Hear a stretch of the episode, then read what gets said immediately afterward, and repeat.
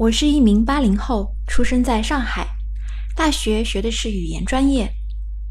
四年前，我第一胎赴美生子，为了孩子以后能够多一条出路，多一个选择。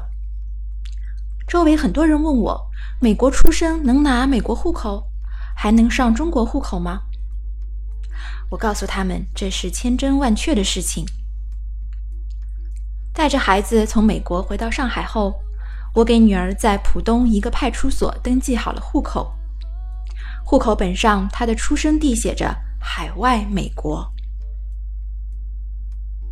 时间过得很快，一转眼，今年我女儿该读幼儿园了。两个星期以前，幼儿园让我们登记了孩子的信息。顺利的话，今年九月，我女儿就可以用上海户口就读家门口的公立。所以你看，美宝不是大熊猫那样的珍稀动物，其实还挺普通、挺常见的。如果一定要说不同，那就是孩子成年之后的选择。他可以根据自己的意愿选择保留哪一个国籍。回想当初自己的决定，我觉得花了二十多万买一本美国护照还是挺值的。今天就聊聊我自己赴美生子的故事吧。Hello，大家好，这里是小雪妈教赴美生子，每周听一期实用干货，改变下一代的人生路就从你这里开始。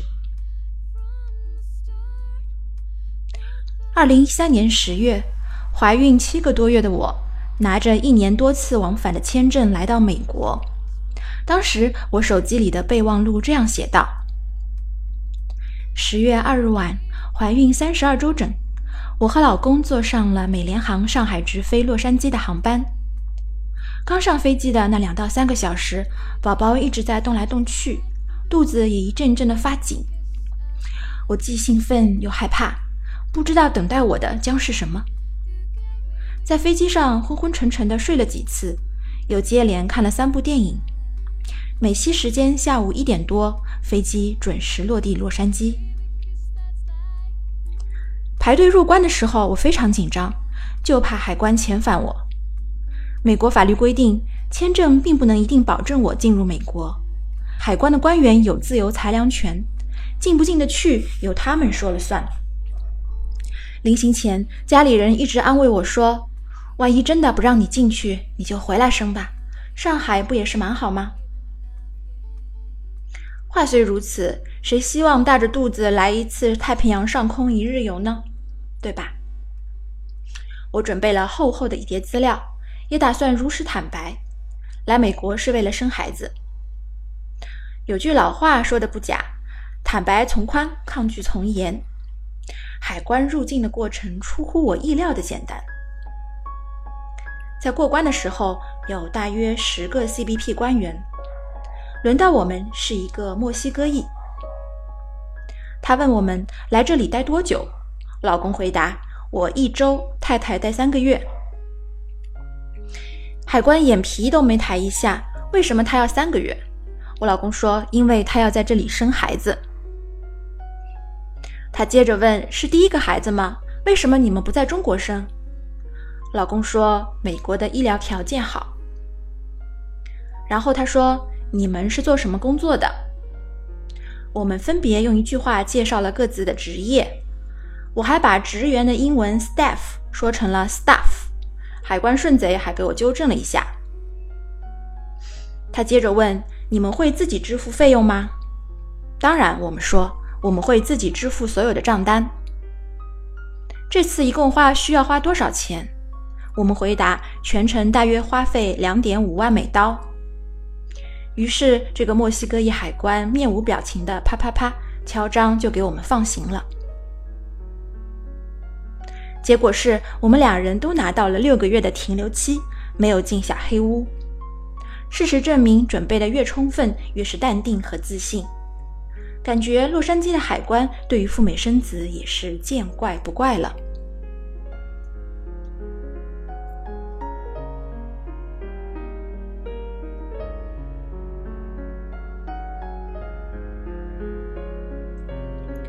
这是当年我记录的进入海关的全部经过。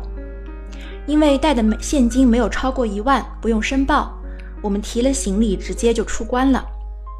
然后给家中打了电话报个平安，总算第一关小 boss 是打下来了。取完行李，我们去租车。出发以前，在某个租车公司的官网预订好了车子。租车行的人这个时候正在机场外等我们。到了那儿，直接提车就可以开走了。顺便说一下，中国驾照在美国加州可以直接使用，不需要考国际驾照，也不需要翻译，不需要认证，什么都不需要。不过第一次在洛杉矶自驾就没有过海关那么轻松了。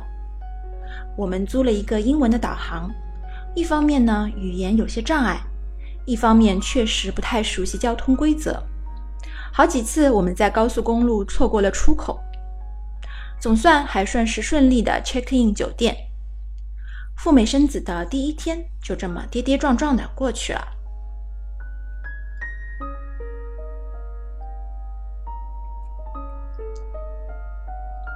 十月三号，到达洛杉矶后的第二天，我们开始赴美生子最重要的事情：找房子、找医生、医院。先来说说我找的住处。富美生子在美国一共住三个月，我呢基本全程一个人，所以还是老老实实住月子中心。里面有人给你烧饭，带你出行，万一有什么事还可以找老板求助。说句题外话，孕妇一个人在美国千万不能 DIY 租房，太危险。我待产的时候，听说有个孕妇一个人在洛杉矶租房子住。半夜她羊水破了，叫了半天，房东硬是不来。最后她只好找救护车。美国人的救护车有多贵呢？十五分钟的车程把她从住处带去医院，盛会一千一百美金。省的那点钱反倒全部贡献给了救护车，真是不划算。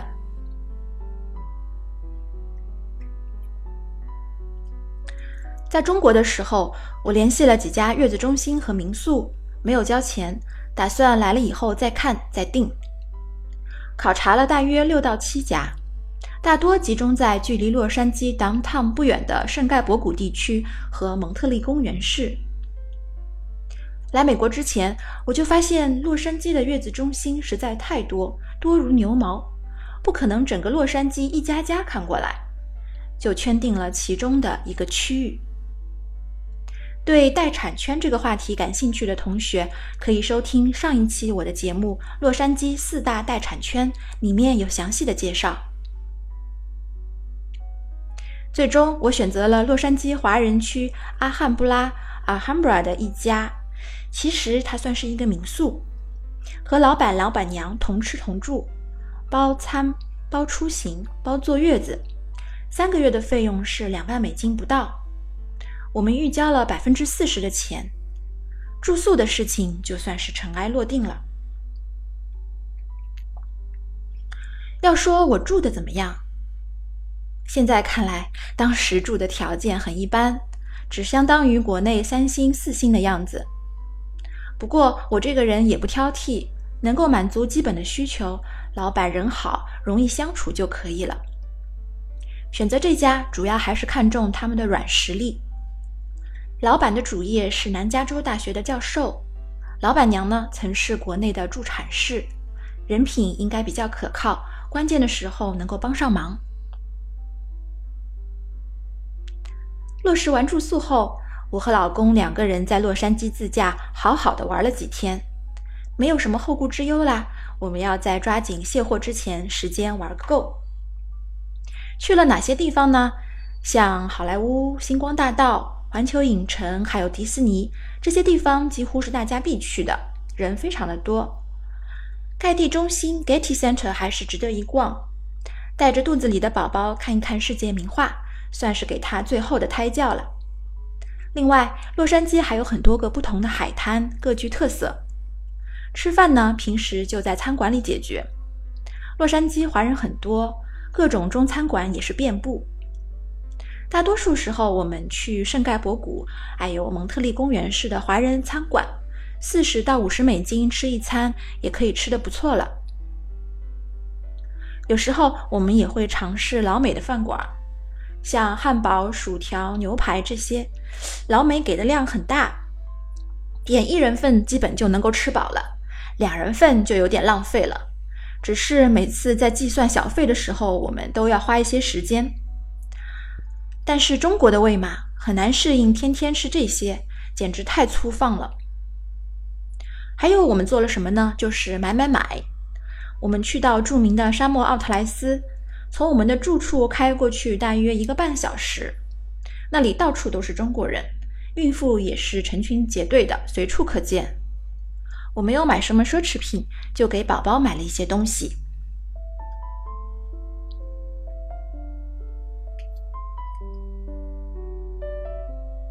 十月九日，我老公回去上海继续工作，我则一个人开始了独自在洛杉矶待产的日子。对了，赴美生子绕不开医疗，我们讲讲美国的医生和医院。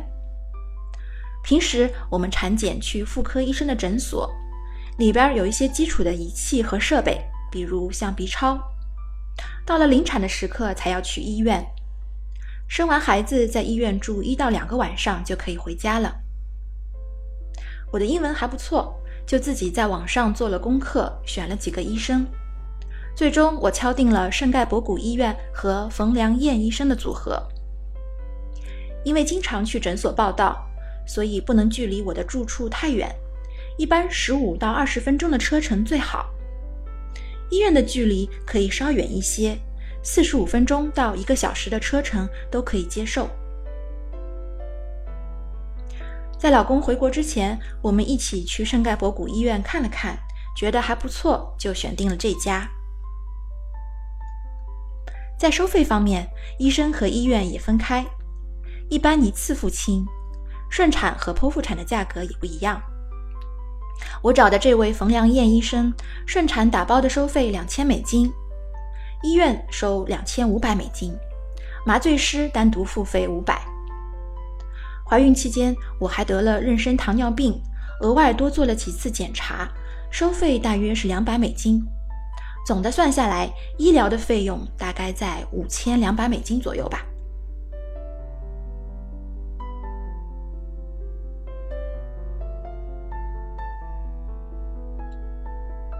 接下来两个月不到的时间。等待我的是什么呢？是新奇但慢慢变得无聊的待产生活。哦，对了，最近有一个马里兰大学的昆明妹子，她因为夸奖美国的空气新鲜又甜美 （fresh and sweet），被人骂得狗血淋头。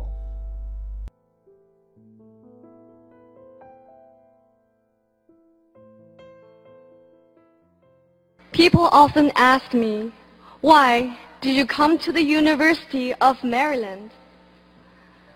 I always answer, fresh air.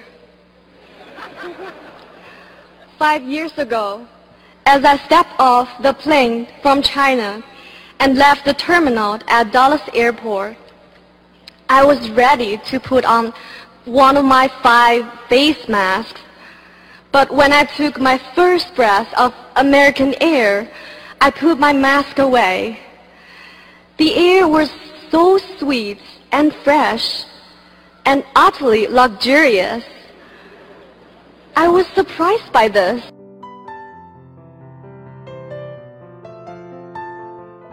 其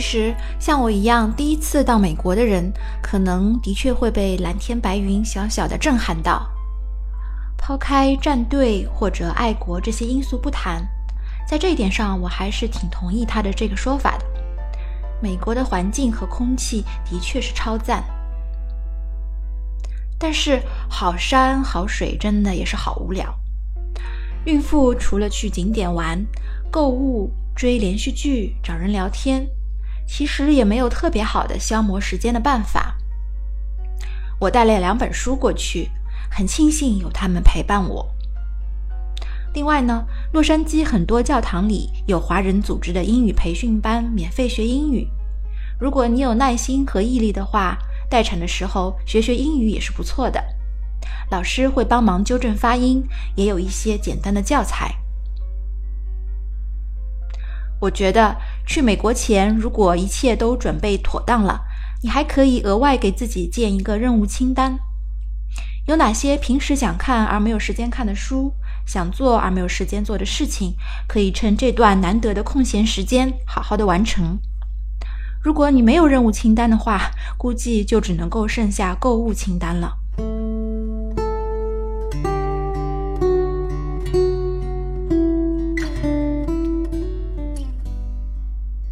刚才你听到的是小雪妈第四十一期的节目，是时候了，说说我自己赴美生子的故事。节目还在继续，接下来将是我在美国医院生孩子的详细经过。小雪妈除了在喜马拉雅、荔枝 FM、苹果播客播出赴美生子的音频教程外，还有微信公众号“小雪妈教你生美宝”，新浪微博“赴美生子陈时谦之小雪妈”。我提供以下的赴美生子服务：第一，陈时谦的代办，全权代理申请你的美国签证；第二，签证的辅导，你可以选择 DIY 签证。有疑惑的问题，可以随时获得我的专业建议。第三，入境海关的咨询辅导。第四，帮你开具美国医生的预约单。第五，美保办证、回国落户、孕产保险等的咨询和辅导。详细情况请联系我的微信号 Debra 四五六六幺六，Debra 是我的英文名。D E B O R A H 四五六六幺六。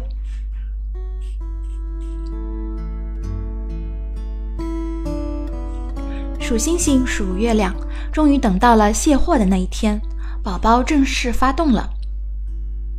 临产前的几天，已经有了一些迹象，比如不规则的宫缩以及零星的见红，这预示着孩是孩子随时可能出生。虽然我平时也不算胆小，不过生孩子可是人生第一回。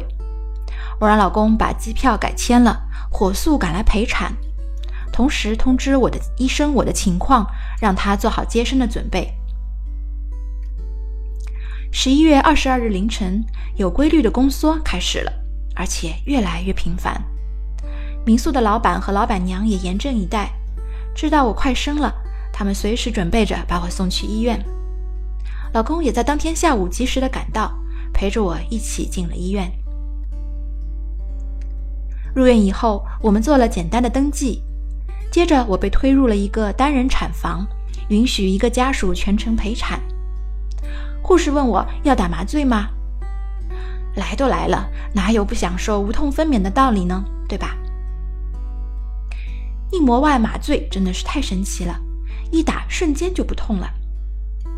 华裔的麻醉师动作非常麻利，三下五除二，他就帮我在脊椎这儿打入了麻药，接着收了我五百美金，给了我一张收据就走了。我跟老公感叹说：“以后一定要让咱们的孩子学当麻醉师，这个赚钱的效率简直太高了。”要问在美帝生孩子是一种什么体验？其实就是静静的躺着，等待着宫口全开。另外就是醒着的时候刷手机，困了就睡觉。在这期间，会有护士时不时的看看你，询问你的情况和感觉。有一个绑带绑在肚子上，全程监控胎儿的胎心。没有异常的话，护士就会离开。有人说，美帝生孩子怎么医生都看不见，只有护士在那里？我的医生到哪去了？差评。其实美帝生孩子就是那么简单。如果突然之间有一群医生冲进来围着你，那说明你出大事了。美国当地时间十一月二十三号早晨六七点多，我的医生才过来。这个时候，距离我入医院已经过去了六到七个小时。他来检查了我的情况，和我开了几句玩笑。其实这是完全正常的。初产妇的产程很长，通常持续十多个小时。从从发动以后到孩子出生这段时间，医生根本没有可能全程陪着你，也的确没有那个必要。麻药虽然好，有副作用吗？还是有的。因为打了麻药的缘故，宫口偏开指变慢了，而且我的羊水也没有破。医生拿了一根管子一样的东西帮我人工破水。告诉我，孩子大概下午一两点就能出来。其实，如果忍耐力超好的产妇，你可以选择不上麻药。据说和打了麻药相比，可以大大的加快产程。就这样，我又百无聊赖的躺了四个多个小时。终于在上午十一点多，宫口食指全开了。冯医生第二次赶过来。这时候又进来了一名看起来非常资深的年纪比较大的护士，她是我的分娩教练，我还记得她叫 Georgina。Georgina 教我如何用力，如何 push，大概 push 了两三下吧，一二三，十一点十四分，我的女儿终于出生了。我算了一下，医生两次过来，总共时间加起来也不到二十分钟吧。突然之间，听到了几声哇哇的孩子哭声。我的女儿 Olivia 来到了这个世界上。护士简单的帮她清理了一下，就把女儿抱给我。这时候，我有一种很奇怪的感觉。哎呀，等了半天，原来这个小家伙长得这样，皮肤有一点皱，红红的，两只眼睛一直睁开，一直闭着。我抱了女儿，赶紧数了一数，十个手指，十个脚趾，不多也不少。哎呀，总算是安心了。母女平安，又是一关小 boss 被我打通了。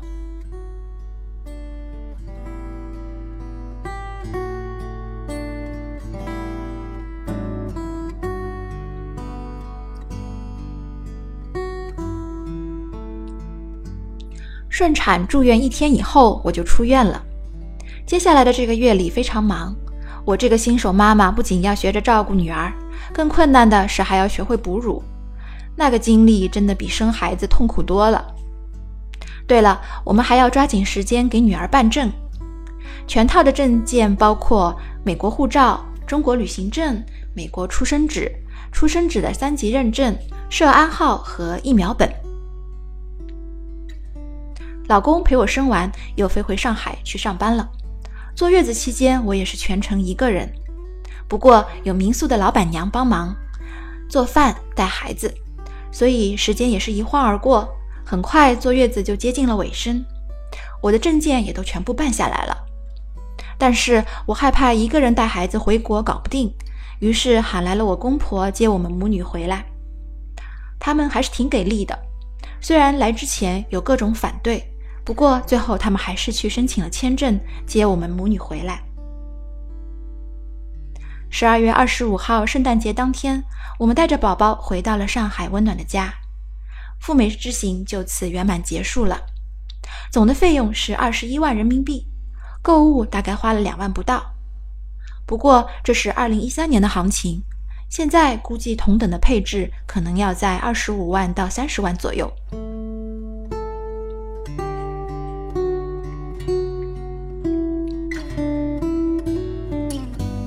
讲到这里，我们这期节目接近尾声了。我总结一下去美国生孩子的几个关键点：第一是签证，现在的主流是诚实签，要对签证官说生小孩，不能够撒谎说旅游；第二是入境海关，诚实入境，否则也会有遣返的风险；第三是医疗，找到一位负责任的医生和医院。二零一五年曾经爆出过一个产妇在美国大出血死亡。虽然这是少数，但是生孩子毕竟是有一定风险的。如果出意外，十万人民币随随便便就花出去了。解决的方法是购买医疗相关的商业保险。第四是住宿，吃住行方面可以丰俭由人，建议有条件的话还是选择稍微好一些的月子中心。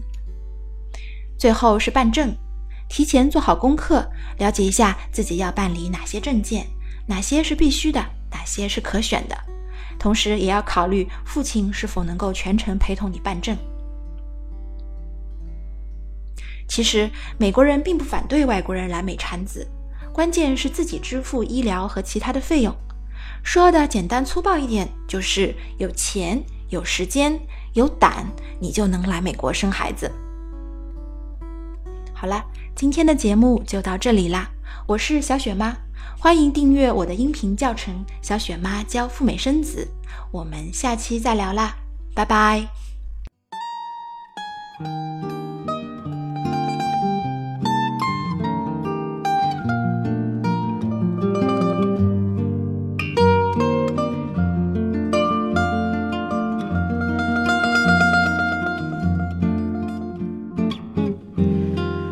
When I was just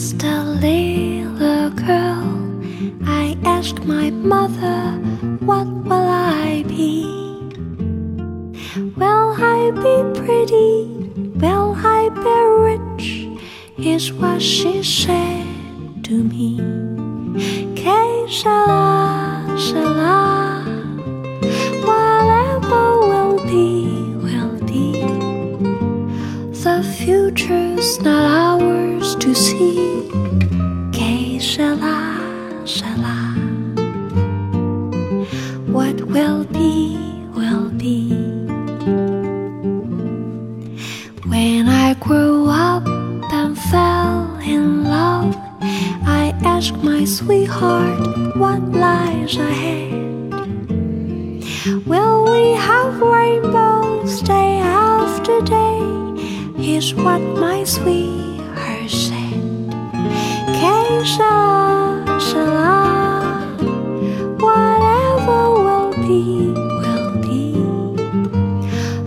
future's not ours to see.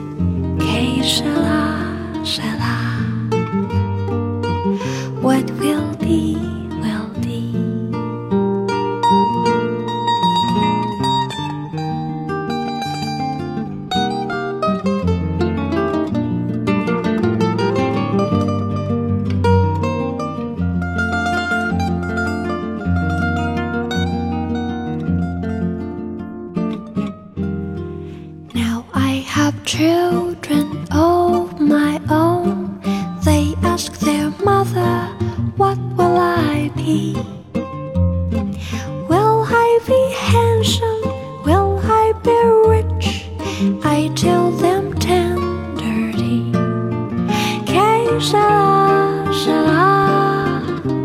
Whatever will be, will be. The future's